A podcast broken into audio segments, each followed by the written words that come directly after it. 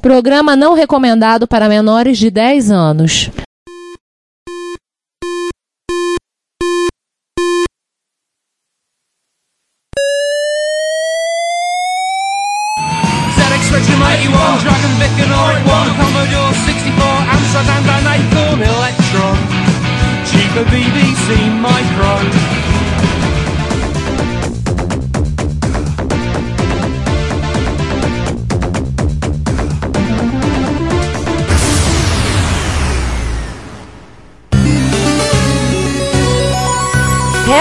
Retrocomputaria, porque velho é o seu PC.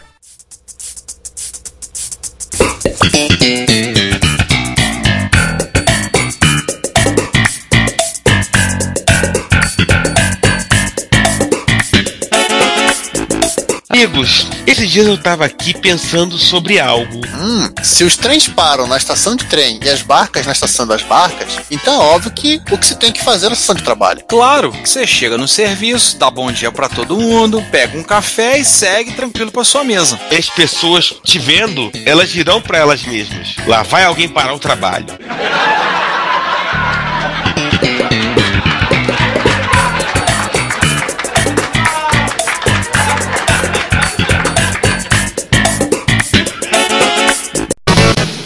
Bom dia, boa tarde, boa noite, sejam bem-vindos ao episódio número 101, ou centésimo primeiro, se vocês preferirem, do Retrocomputaria. Isso é a prova que nós sobrevivemos ao episódio 100, né? Sim, sobrevivemos, eu acho. Não, não, o João e o, e o Juan não estão aqui.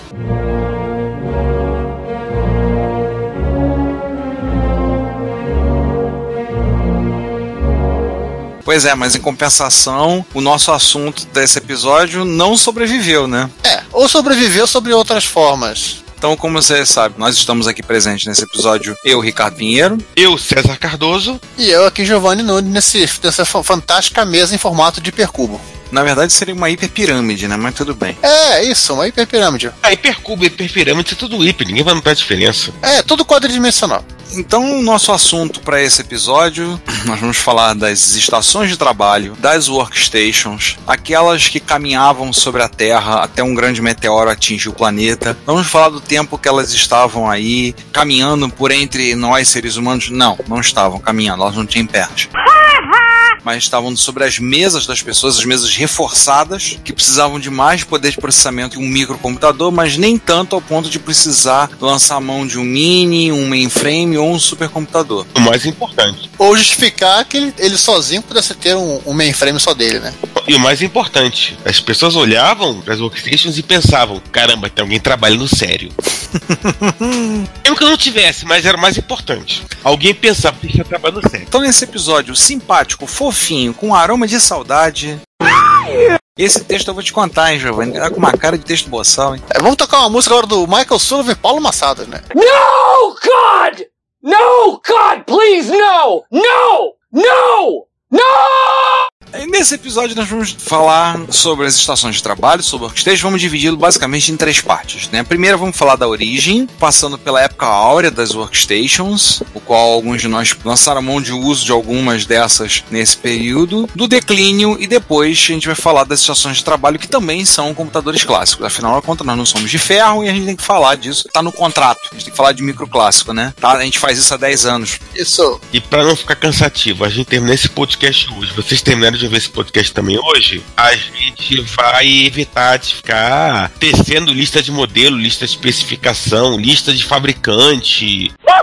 É, até César, até porque isso aqui é um podcast, né? O archive.org. Exatamente. Qualquer coisa pergunta lá pro archive.org. Pergunta pro Jason Scott. Cara, tem uns fabricantes de workstation, se a gente for listar todos os modelos, só de um fabricante em específico, cara, a gente vai ficar daqui até amanhã. Um deles. Então é melhor a gente falar a intenção delas como, foi- como já foi dito. A gente não vai falar, ficar fazendo catálogo, né? Nessa intenção. Vamos então voltar aí aos, aos anos 50. É, vamos lá, né? A gente começa assim. Qual seria o primeiro computador assim, quando a gente pensa na origem do computador? como ele, ele era uma máquina de uso coletivo, né? Até pelo custo, até pelo tamanho que ela ocupava, né? Pela quantidade de pessoas que ele, ele demandava, não era uma coisa de uma pessoa só. Não, e não só isso. Você não tinha a ideia de ter um computador ou mesmo um terminal para cada um. Você tinha um terminal. Quando você precisasse, você levantava da sua mesa, ia até o terminal, fazia o seu trabalho e voltava. É, você tinha um terminal de entrada de dados que você usava com todo mundo. Todo mundo aprendeu a compartilhar com os amiguinhos. Ou seja, todo mundo usando o 3270. Ou não, na o 3270 não. Todo mundo usava também o. No caso, só, só nessa época, década de 50, mais ou menos, década de 60, todo mundo usava simpaticamente o caderno que você anotava que você queria programar, ou você ia lá e digitava na perfuradora de cartão. É, com certeza. Ou você fazia, ou um digitador fazia. Depois você mandava pra leitora de cartão e aí torcia pra dar certo. Sim. Porém, lá por volta, comecinho da década de 1960, É, na verdade, bom, anunciado em outubro de 59, né? Mas enfim, lançado em 1960. É, isso. Há um, um grande intervalo entre anúncio e, lançamento. É o IBM 1620, anunciado pelo. Cara, era o Watson Jr., ele ainda não tinha virado um computador. Né? O IBM 1620 também chamado de Cadete, que foi literalmente a primeira coisa ao, ao qual po- podemos chamar de estação de trabalho. Era uma mesa com um computador, um computador com uma mesa, onde alguém podia puxar a cadeira e ficar brincando de trabalhar.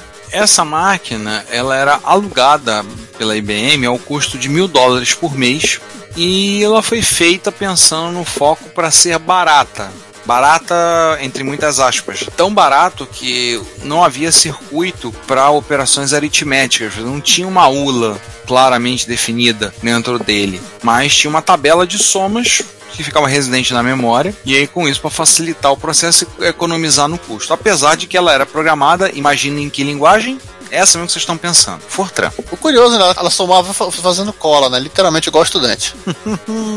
Com a diferença que ela não era pega colando, né? É, era para o trabalho dela. Mas em 65 a IBM introduziu o 1130, que seria. Não, ela introduziu também antes disso o 1620 Model 2, que já não tinha mais essa maluquice, né? Ela já fazia conta, ela sabia fazer conta. E em 65 a IBM introduziu o 1130, que seria a evolução do Cadete. Olha, um produto com nome. E que adicionava, assim, além de novos recursos para performance, né, melhoria, fazer somas, ele também permitia a expansibilidade do equipamento. Então você podia plugar impressora, unidade de fita, unidade de disquete e coisas desse jeito. Pergunta cretina: se a evolução do cadete é o quê? Subtenente? Não, era Ipanema. Idiotas! Taca a música da praça aí.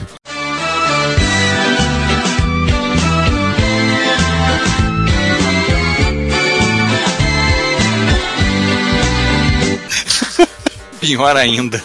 É impressionante. O cadete, ele vira tenente, se for memória. Podia ser então de cadete virar um evoluir a um Model 2 seria um cadete GS, né? Por aí, ou um ômega. Agora chega de falar de carro da GM, isso que não é um podcast de, de carro da GM. Enfim, já que esse não é um podcast, vamos voltar a falar de Workstation. Não foi o único caso, na verdade, quando tá ali anos 60. Um outro caso desses de estação de trabalho, vamos dizer assim, era, por exemplo, mini computadores usados para apenas um usuário. O PDP-8, por exemplo, é um exemplo disso. Vocês vão lembrar do nosso episódio de mini computadores. É, Ele era baratinho, ele era pequenininho, cabe- dá pra, dá pra transportar no carro. Dá para colocar isso numa mesa reforçada. E parecia um cubo, né? Uhum. Voltem a ouvir o episódio de mini computadores. Tremendo um trabalho pra gente pesquisar aquele episódio. Volta lá pra ouvir. Pois é. Assim, o PDP-8, sim, ele, como ele, ele explodiu muito como o computador de uso secundário de departamentos de universidades, né? Era aquela máquina usada por um professor ou dois professores, ou professores seus escravos, né? Também conhecido como alunos de. Orientado, É, oriam escravos, oriam escravos dele. orientandos. E que tecnicamente eram justamente uma máquina de uma pessoa só. Até que algum desses computadores caiu na mesa de al- de alguém da inteligência artificial e a galera começou a programar em Lisp para esses PDP, 8, PDP-10 e chegaram no momento que, bom, bateu no limite, bicho. Daqui não consigo fazer mais nada. Estourei a máquina. Máquina com barramento de 18 bits. A palavra de 18 bits, não, não tem mais memória, tá acabando. E aí, assim, partindo do próprio pessoal do MIT, né, que da onde partiu essa ideia de vamos pegar todos os PDP para programar em inteligência artificial, ah, vamos propor aqui, ó, isso aqui é uma ideia de um computador que vai literalmente rodar Lisp nativamente. né, Ele, ele cospe Lisp. E assim surgiram as Lisp Machines. Seria como as máquinas que nós usamos de 8 bits com o interpretador BASIC, ele já tinha nativo o Lisp, né? É, ela, ele, ele convertia o Lisp para um bytecode e rodava. Literalmente o assembler deles era Lisp. Nossa. Ele gerava um bytecode que literalmente era a transcrição do Lisp para assembler. Pois é. É, e aí, né, o TI Explorer da Texas Instruments, da Symbolics a série 3600 e da Xerox o Interlisp D. É particularmente a Symbolics, foi, foi o grande nome de Lisp Machine. A Symbolics, para vocês terem uma ideia, e o a série 3600, ela tinha barramento de 32 bits para memória, trabalhava com palavra de 44 bits e no ano da graça de 1983 custava a merreca de 110 mil dólares. Dinheiro de pinga. Haja pinga, né? É, mas assim, essas Lisp Machines foram mais ou menos uma, um início, né? Serviram como o estopim da, da ideia de você ter uma, uma workstation, né? Aliás, tem um papo bem legal do 2-Bit History, que é um blog bem interessante. Não tem atualizações muito frequentes, mas sempre- tem assunto legal. E tem um bate-papo aí, um post deles, que é de outubro de 2018, sobre as origens do Lisp. E é bem, é bem interessante, como o Lisp virou o deus das linguagens. I'm still so cold, I know I'm free.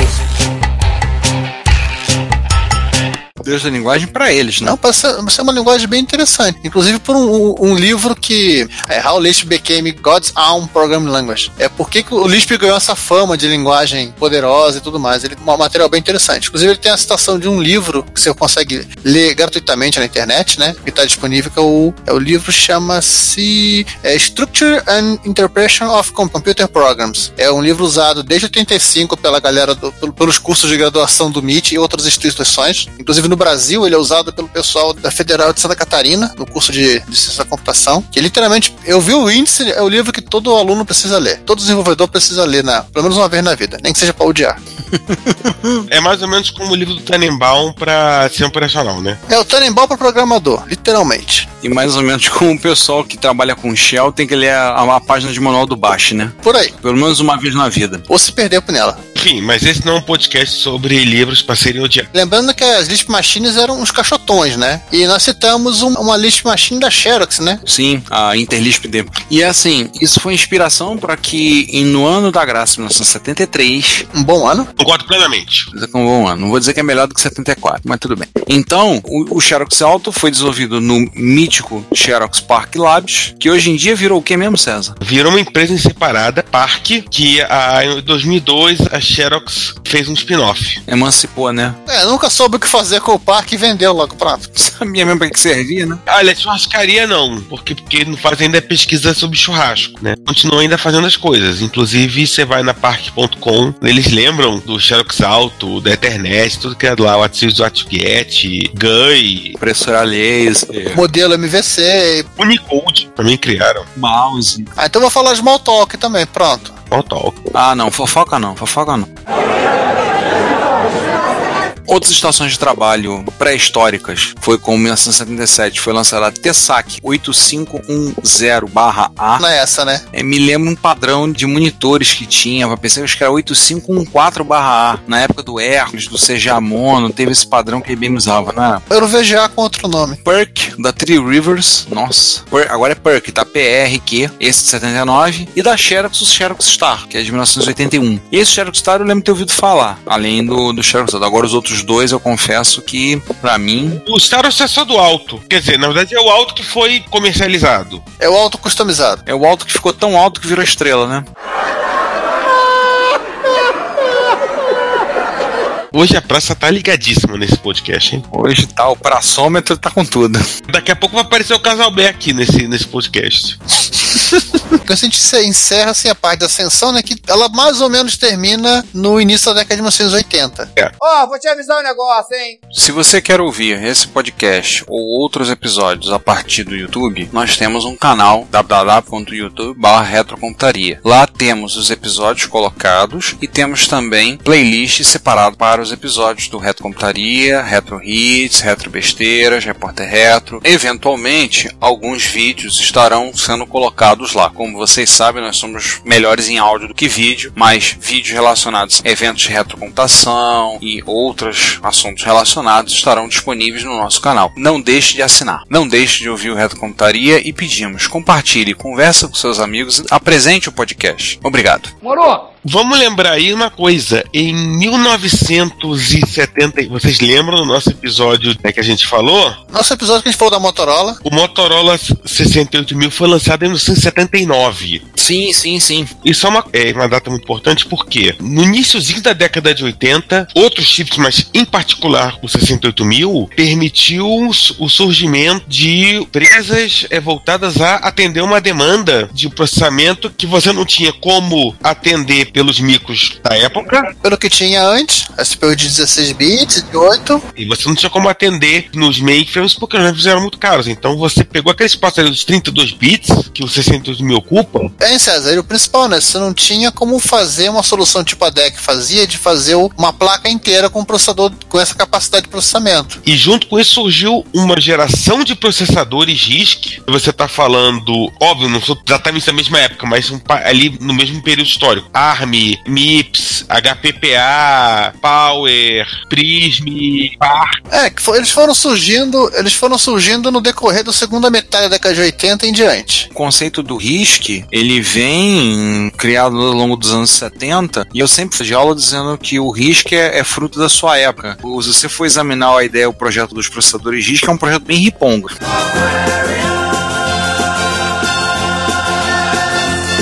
Meus alunos riam quando falavam isso, mas falavam, mas se você pensar que ele é contra a cultura ao comparar com os CISCs, né? No formato, na estrutura, completamente diferente, vai pensar que assim, o pessoal tava correndo nessa direção, porque para eles, assim, o futuro era RISC e RISC era o futuro. Acabou. O RISC e a orientação a objeto vão salvar o mundo. Todo mundo vai usar RISC, não, RISC, RISC é isso que é. Não, blockchain vai salvar o mundo. Também. Sim, assim como hoje em dia, no final da segunda década do, do século XXI, a gente fala que Python vai salvar o mundo, né? Ah, vamos criar um mundo só para salvo pelo Python. Uma pessoa da área de programação diz que Python vai salvar o mundo. Não sabe como, mas que vai, vai. Inclusive, o, a coisa ficou a tal ponto que RISC ficou associado à estação de trabalho, à workstation, durante um período de tempo, porque o pessoal só usava o processador RISC era muito caro, a produção, tudo, então usava RISC aonde? Nas estações de trabalho. Então se associou RISC ao termo workstation, principalmente na virada da, da década de 1980 para 1990. Criou-se aquela vinculação e pronto. Não tinha muito para onde correr. Nem fazia muita questão de ter para onde correr nesse caso, né? Realmente, as próprios fabricantes faziam questão. Tanto é que, em certo momento, eles não fizeram muito esforço para separar é, Workstation e, e RISC Workstation. Na cabeça do público era uma coisa só. Sim. Uhum. Pra quê que eles iam se esforçar em, em, em fazer? Então, pronto. Mas é importante a gente lembrar, por exemplo, essa diferença do, do mercado das estações de trabalho. Você tinha basicamente as estações de trabalho de rede, as Network Workstations,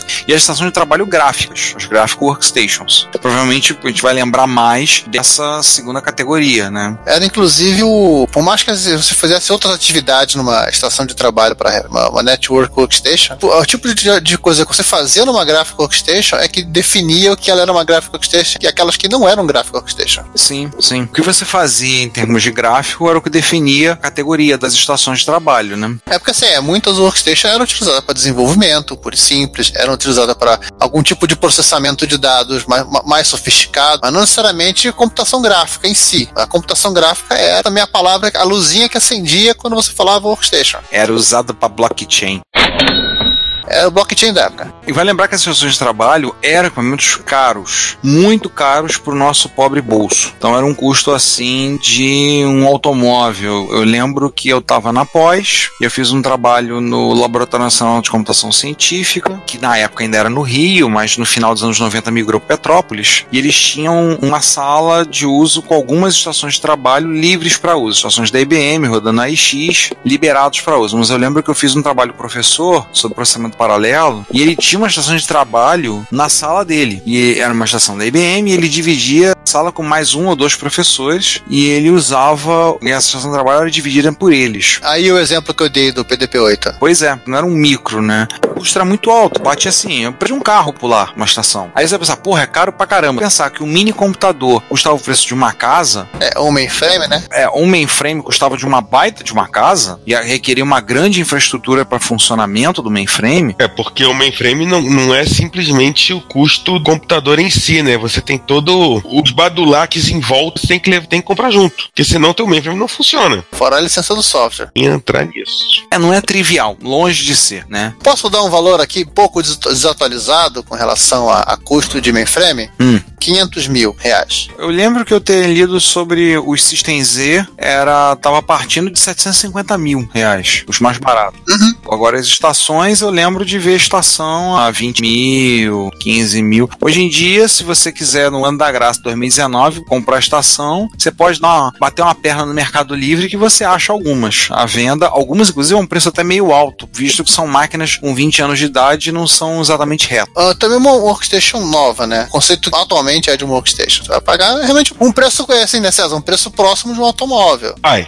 Hoje você vai comprar uma, uma workstation é moderna, você vai morrer aí no preço de um automóvel de boa. Mas você vai chegar todo feliz na sua casa. Vai tirar muitas fotos e mandar pros, pro, pros amigos, passar pra ele morrer de inveja. Fih, que casa. Pra pagar a workstation, o cara vai ter vendido a casa. Não, vai ter vendido o carro, ele vai ter só voltar com a, com a caixa no ônibus. Mais de uma caixa, né? Algumas caixas. O mercado das estações de trabalho começou a perder folha, começou a minguar com o aumento da concorrência dos clones dos IBM PC na segunda metade da década de 80 e na década de 90. Uma- um exemplo prático, eu me lembro. Nós estamos no ano de 2019 e recentemente saiu o filme Toy Story 4. Toy Story 1 saiu em 1995 e ele foi todo renderizado em uma farm, né, uma fazenda, como eles chamavam, de várias estações de trabalho da Sun. Toy Story 2 já não foi renderizado em estações da Sun. Eles já partiram para usar IBM PC, máquinas PC compatíveis para fazer a renderização. Toy Story 1 foi renderizado nas estações da Sun, isso lá em 1900. Toy Story 2 já não foi. O 3 muito menos. E o último Toy Story foi em dois PlayStation 4.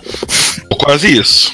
Provavelmente. Enfim, ou então se a pegar na porrada de máquina dessas extra large na Amazon e tá tudo bem. Enfim, esse não é um podcast sobre renderização de filme. Uma coisa que tinha a vantagem do, da arquitetura PC é começaram a adotar arquiteturas abertas. Padrão VGA, PS2, nos anos 90 USB, padrão IDE, para HD e posteriormente o SATA, o ISA depois para o PCI, que tá aí e se recusa a morrer. E isso aí culminaram, inclusive, com algumas estações de trabalho vindo de fábrica, com processadores da família Intel x86. Eu lembro de um fabricante da Santa tinha algumas estações com um x86 nela. Não, todos os fabricantes acabaram enveredando por esse caminho, no, no- no final das contas. Ao, ao menos aqueles que sobreviveram, né? É, porque é questão de custo, né? Uhum. Então, assim, apesar da ideia de ser um computador de uso individual, mas com grande capacidade de processamento, elas foram rapidamente recebendo complementos para você poder compartilhar os recursos com os usuários. Então, você começou a ter terminal serial, terminal gráfico rodando o X-Window, ou seja, os Xterms. Eu lembro que na época que eu fiz a pós na UF, tinha três Xterms ligados a uma estação. Eu não lembro se era da IBM ou da Sun. Aí eu lembro clássica, travou, o Xterm travou, não conseguia fazer. Eu virei para um amigo meu que fazia comigo, eu virei, Marquinho, solução Microsoft. O quê? Desliga e liga. Mas Ricardo, ah, desliga e liga. Ele desligou, ligou. Daqui a pouco ele volta. Funcionou! Funcionou! Falei, eu te disse.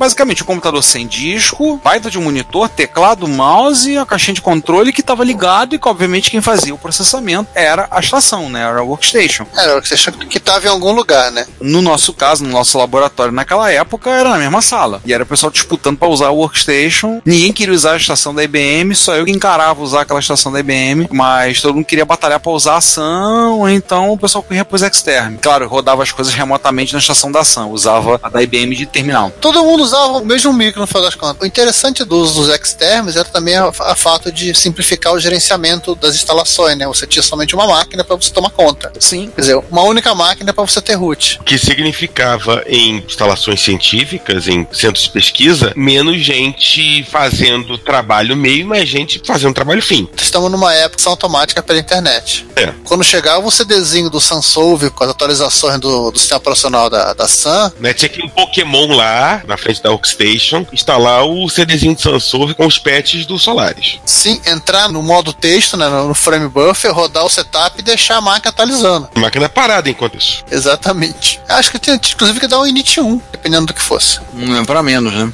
Mas enfim, vamos falar de post-it agora? Quer dizer, Não, quase isso. faz isso. Falar de fita crepe, computação 3M, né? Exatamente. É talvez a principal forma de identificar o que era uma workstation. Foram os workstation em especificação, né? Eram 3Ms. Montagem e manutenção de microcomputadores. Oh, desculpa. Meu Deus. Quase isso. Estava relacionado com a especificação da máquina, né? Ou em parte. A primeira delas era o primeiro dos M, né? Era o megapixel. Ou seja, as- as resoluções eram altas. Mil por mil. Tinha que ter pelo menos mil por mil pontos na tela. Pra começar a conversar, megaflops, Tinha que ter pelo menos um milhão de operações de ponto flutuante por segundo. Ou seja, tchau, qualquer máquina 8086, 8286, 8386. e Megapenny. Oh, Mega Pênis, ok, ok, isso. É, custava pelo menos 10 mil dólares. Eles não conseguiram chegar próximo desse valor, né? Ficava sempre em 15 mil, 20 mil, mas tava lá. Pra quem não entendeu o trocadilho do Mega Penny, Mega Penny no caso é o centavo, né? Seria um milhão de centavos, né? Uhum. Aí é 10 mil dólares. Então, o que, que você podia, outro tipo de aspecto, além dessas características, mas coisas mais técnicas, né? Processador de 32 bits, muita memória RAM na máquina, para as especificações da época, uma resolução muito alta, mas não necessariamente com muitas cores. Eu lembro que a estação da IBM que eu trabalhava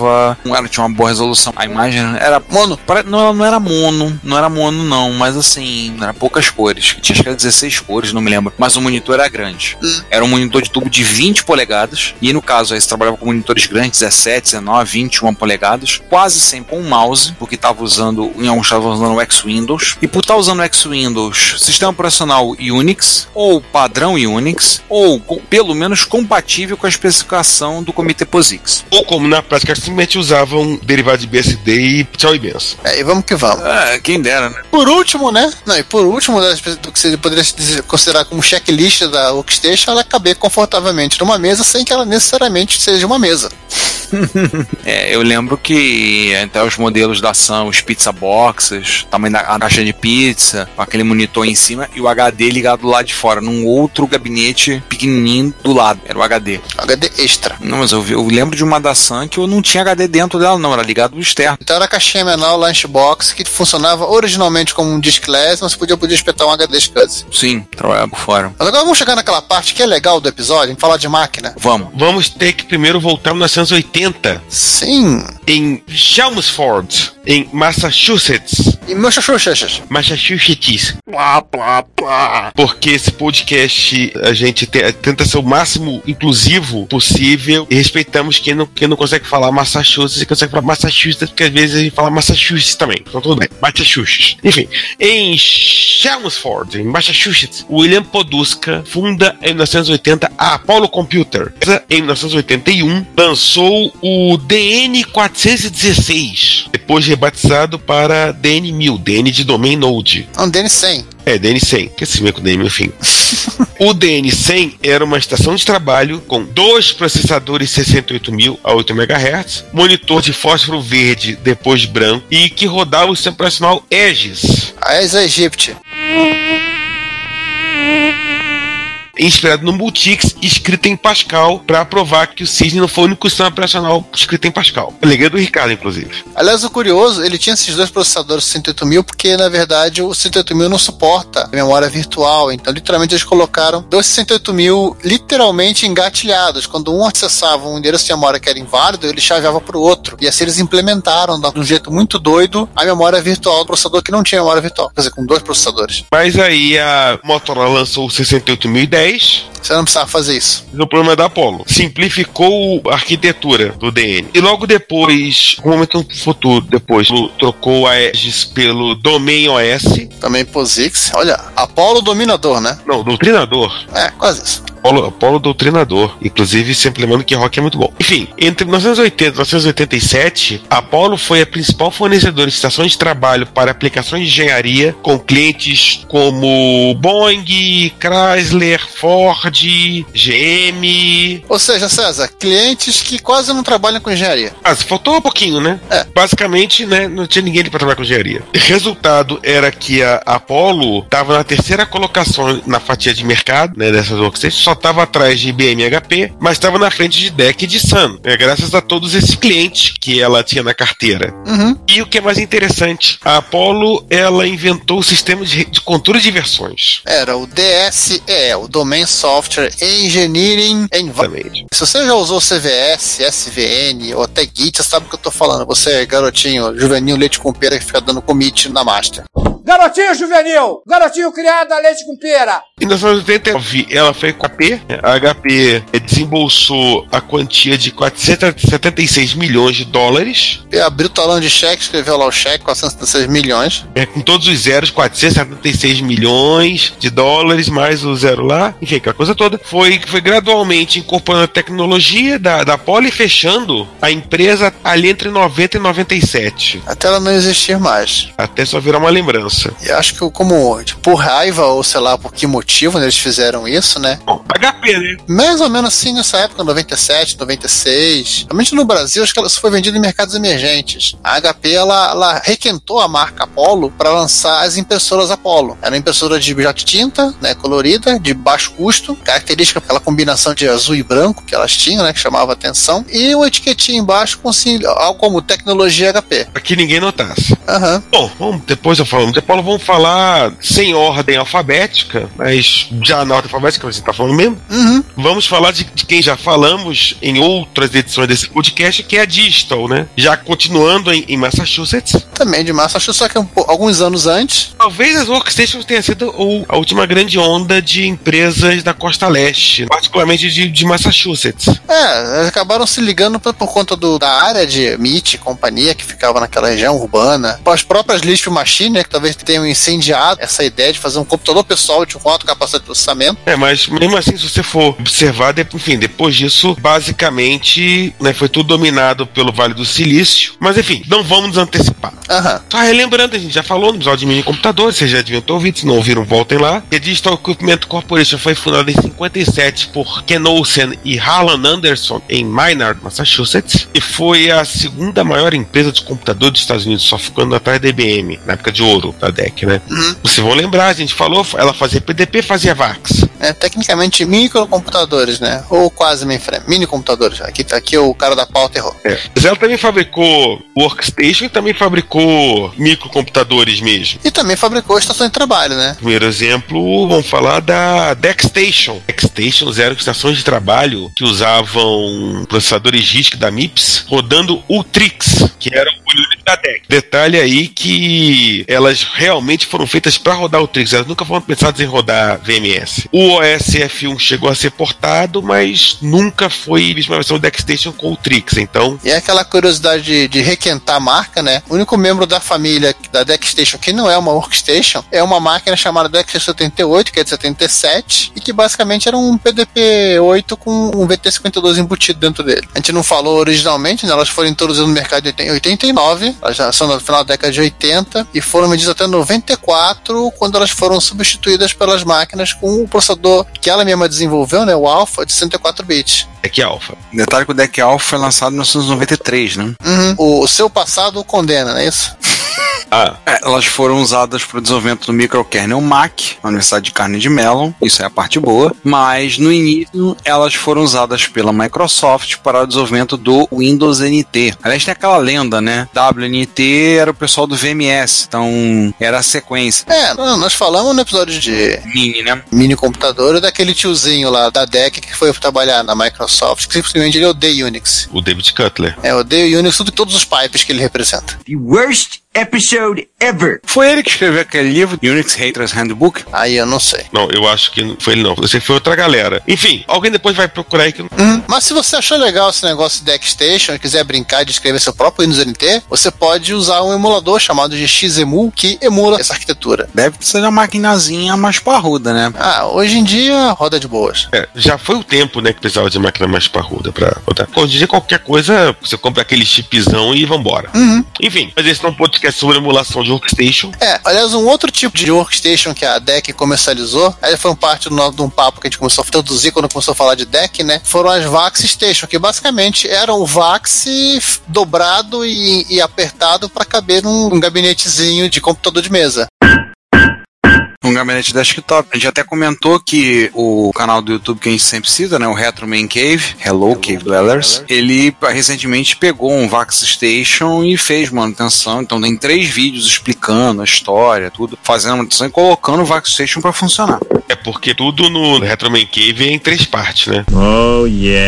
Eles usavam aquela CPU CISC que a DEC desenvolveu, né? Na verdade, a CPU CISC que a DEC montou depois que ela pegou todos os 74LS e juntou num chip só, que é aqueles processadores do KD a série KD e a série KA, eles rodavam VMS, né? Depois o OpenVMS. E sim, né? Já falamos, né? É um VAX. É um VAX pra você botar em cima da mesa pra você dizer que é seu. Porque afinal de contas, pra quem tinha o desejo do Vax próprio, Era menos difícil assim, né? É, meu VAX e minha vida. Tem também os deck Alpha AXP, esses eu lembro. Eu usei um desse. Você chegou a usar, né? É, não fala grande coisa. Para ele, se não me engano, para processador Alpha, foi o primeiro arquitetura para qual o Linux foi portado, né? Depois do x86. Foi para ele e pro 68000, se não me engano. É, e é o, o Alpha foi o primeiro processador de 64 bits, né? Foi o, o grande esforço da Digital. Sim, nos anos 90, processador de 64 bits. Vejam isso, crianças. A partir de 1993, quando saiu o Alpha, processador 64 bits da DEC, ela lançou diversos modelos de estações de trabalho baseados nessa arquitetura, que era a série Alpha AXP, alguns rodando OpenVMS, outros rodando Digital Unix, que era o OSF1 com outro nome, e tinha outros rodando gente, vamos e vemos. O SF1 era terrível, né? É, você nem consegue saber direito o que, que é. É o quê? De comer, de beber, de passar no, no rosto. Eu acho que no futuro a gente vai ter que pensar em fazer um episódio sobre Unix, né? E a gente vai ter que contar essas histórias, porque, cara, é uma confusão. É da onde esses nomes vieram. Mas você tava falando aí que, que outro sistema operacional você podia rodar no deck? Ah, não, eles rodavam um negócio aí que dizem que alguns falam que são operacional, mas alguns consideram como um vírus, que era o tal do Windows NT. Então, foi isso que eu usei numa máquina da Alpha. Por isso que eu não me orgulho tanto assim. A gente já, já com- comentou há pouquinho tempo, sei lá, dois minutos atrás nesse podcast, que o NT foi launch system do Alpha e o Alpha foi. Sim, tava, tava lá no lançamento do NT. Broderagem. Tudo escalonal.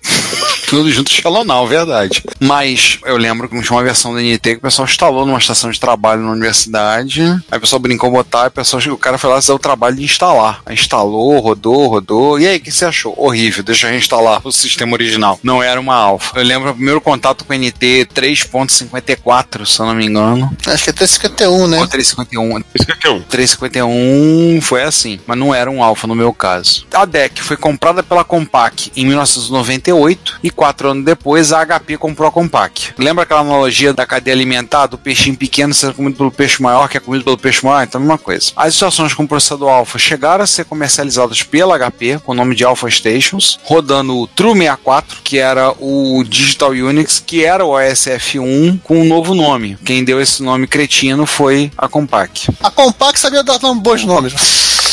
É, realmente, o True 64 era melhor do que o SF1. Vamos e venhamos. Convenhamos, né? É, é um nome cretino, mas é menos cretino do que o SF1. Era tudo pra não chamar de Compaq Unix. Agora pergunta, cretino, o que, que é esse link aqui? Esse link é um prospecto da época, escaneado por mim. Ah, tá. Ah, eu tô vendo aqui, verdade. né? Tá bem amarelado, hein? Sim, porque eu tava largado. Não importa onde irá o Windows NT, o Alpha XP estará lá. Tá, Irá junto. Que bosta, hein? Spec Int. Meu Deus, há quanto tempo eu não ouço falar disso? Spec Int, Spec Flop. Na época precisava. Inclusive porque esse material é material de nosso escaneamento. Uhum. Sim. É nós brincando de Jason Scott.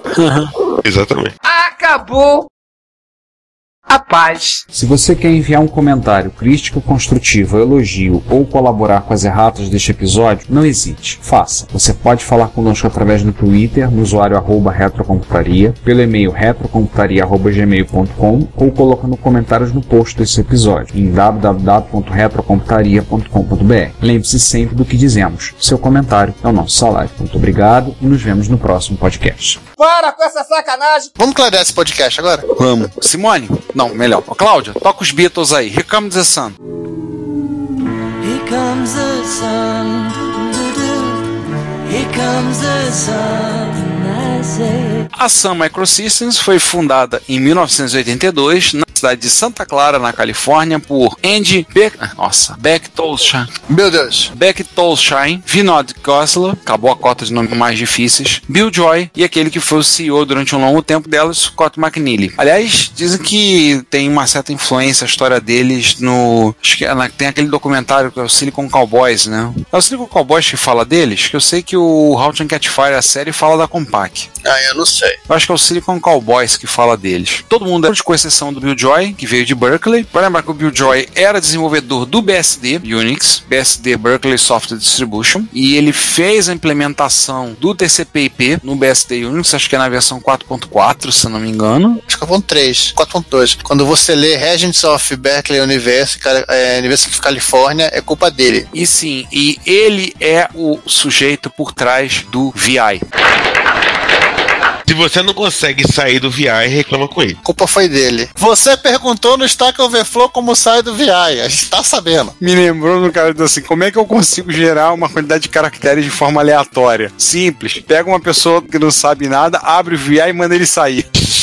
Cara, exatamente isso. Desculpa, Bill Joy. Inclusive, se você nunca se perdeu ao sair do VI, você é privilegiado sim. Aliás, diga de passagem, com toda respeito, de Bill Joy, desculpa, VI não é de Deus, não, cara. Aquilo ali é, do demônio. Meus alunos comentam no final do curso, eu falo de editores de texto, um básico para eles. Cara, ah não. Eu pulo VI, eu falo pros meus alunos, VI é coisa do Nemo. O VI é depois que você, no caso do VIN, né? Depois que você aprende, você não quer mais outra coisa. É, o problema é que até você aprender, né? Ah, sim. Infelizmente, esse não é um podcast sobre VI. Inclusive, nós, nós não ensinaremos a, a você como sair do VI. Não, nem um pouco. Te vira. Aliás, VI é reto. Existe o VI para MSX, tá? Sim, o VI é para lá de reto porque é uma, ele não existe mais, né? Ele é código da TT. Todo mundo que usa o VI hoje usa o código do Vim, que é originário do, do Steve, que era, e que é originário do Amiga. Então, assim, o Vim é retro. O mantenedor hoje em dia é o Brett Melsler, não é, não é o nome dele é esse, né? Brad Molenar. Bram Molenar. Brett Molenar. Não, é o criador, inclusive, né? A primeira versão foi de Amiga, depois foi feita uma versão, acho que pro S2, porque o editor que vinha nessa era uma bosta, e foi portada para outros sistemas operacionais. Mas esse não é um podcast sobre editores de texto. Já fizemos um. É, não é um podcast pra gente ficar falando bem ou mal do VI, né? Aliás, o VI vocês sabem que tem. Eu falo pros meus alunos sempre o seguinte: lembro, existem duas categorias de pessoas no mundo: as pessoas que odeiam VI e as pessoas que um dia vão odiar. E, mais uma vez, esse não é um podcast para ensinar você a sair do VI. O primeiro produto da Sun foi o Sun 1. Sanum. 1, né? Sanum. É o Sun número 1, que era uma estação de trabalho baseada no 68000 da Motorola, desenhada pelo Andy Battletoads.